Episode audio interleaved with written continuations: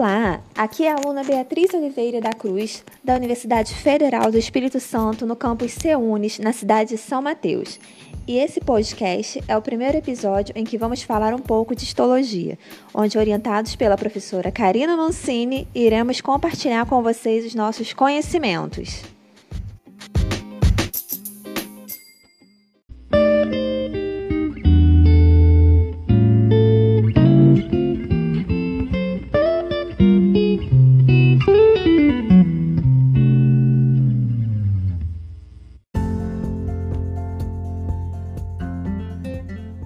Muito bem, vamos começar. A palavra histologia vem do grego e significa estudo dos tecidos. Istos significa tecido e logia, que vem de logos, que tem a ver com estudo, teoria. Portanto, histologia é o estudo dos tecidos, ou a ciência que estuda os tecidos.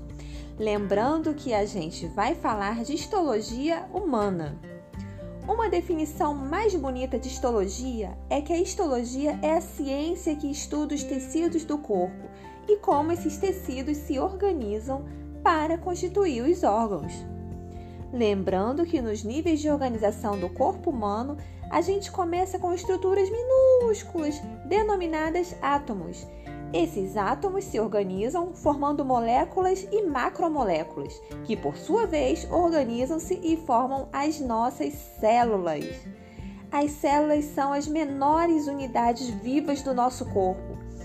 As células se organizam formando os tecidos, e os tecidos se agrupam para formar os órgãos. E os órgãos organizam-se e formam os sistemas, e com todos os sistemas juntos e funcionando em harmonia, formam nós, seres humanos completos.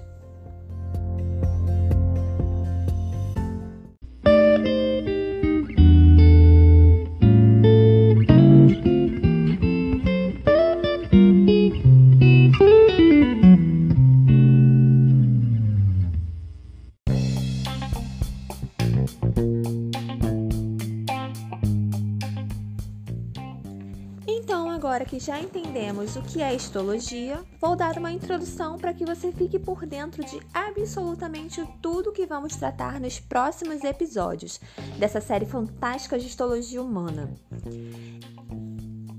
O corpo humano é formado por quatro grandes grupos de tecido.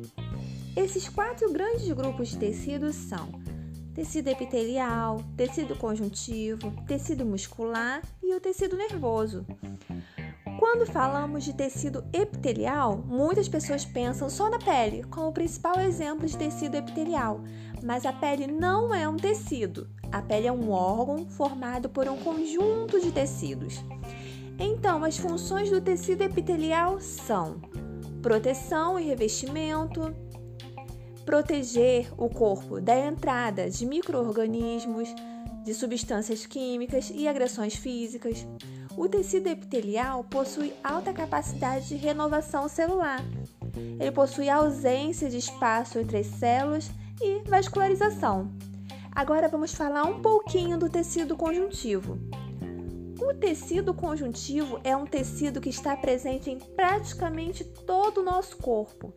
Ele tem como funções o preenchimento, a sustentação, a proteção e também o transporte de substâncias.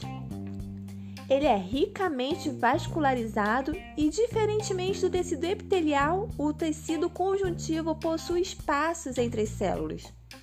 Logo, ele une, mas também separa os órgãos. E um outro tecido incrível é o tecido muscular, que é responsável por todos os movimentos do nosso corpo. Ele possui células alongadas especializadas na contração então já sabe, né? Mexeu os braços, piscou os olhos, então teve ação do tecido muscular. No tecido muscular temos o tecido estriado cardíaco e o estriado esquelético e liso. Agora vamos falar do tecido nervoso, que é responsável pelo gerenciamento de todas as funções vitais do corpo humano. Ele é formado por neurônios e neuróglias, que são células especializadas no suporte e nutrição dos neurônios, e está presente no sistema nervoso central e periférico. E agora que já vimos um pouquinho de cada tecido, você não vai querer perder os próximos episódios, não é mesmo?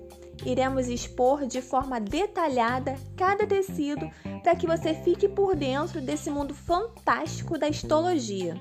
Não perca!